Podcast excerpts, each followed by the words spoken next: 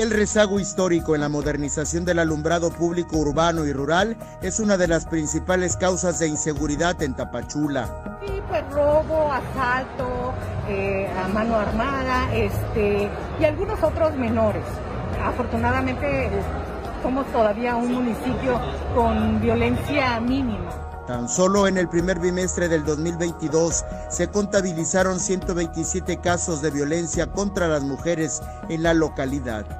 Por lo anterior, el ayuntamiento lanzó el programa de alumbrado público Brille la Perla, con el que buscan combatir la inseguridad y atender la problemática de los circuitos eléctricos antiguos y obsoletos que provocan deficiencias en el alumbrado municipal. Entonces yo creo que, este rezago es histórico y, por eso los resultados y por eso la percepción de la gente ante la oscuridad que efectivamente hay en la ciudad.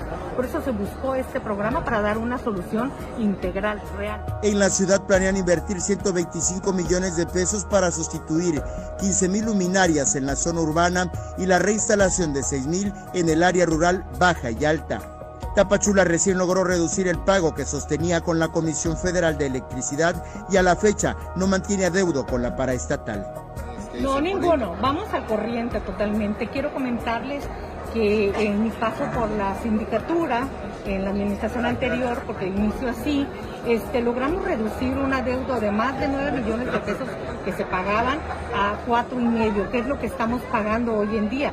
Pero, pero con este, con este programa se va a reducir todavía de entrada en un 25% este, este pago que se hace. Con imágenes de Christopher Canter, Eric Ordóñez, Alerta Chiapas.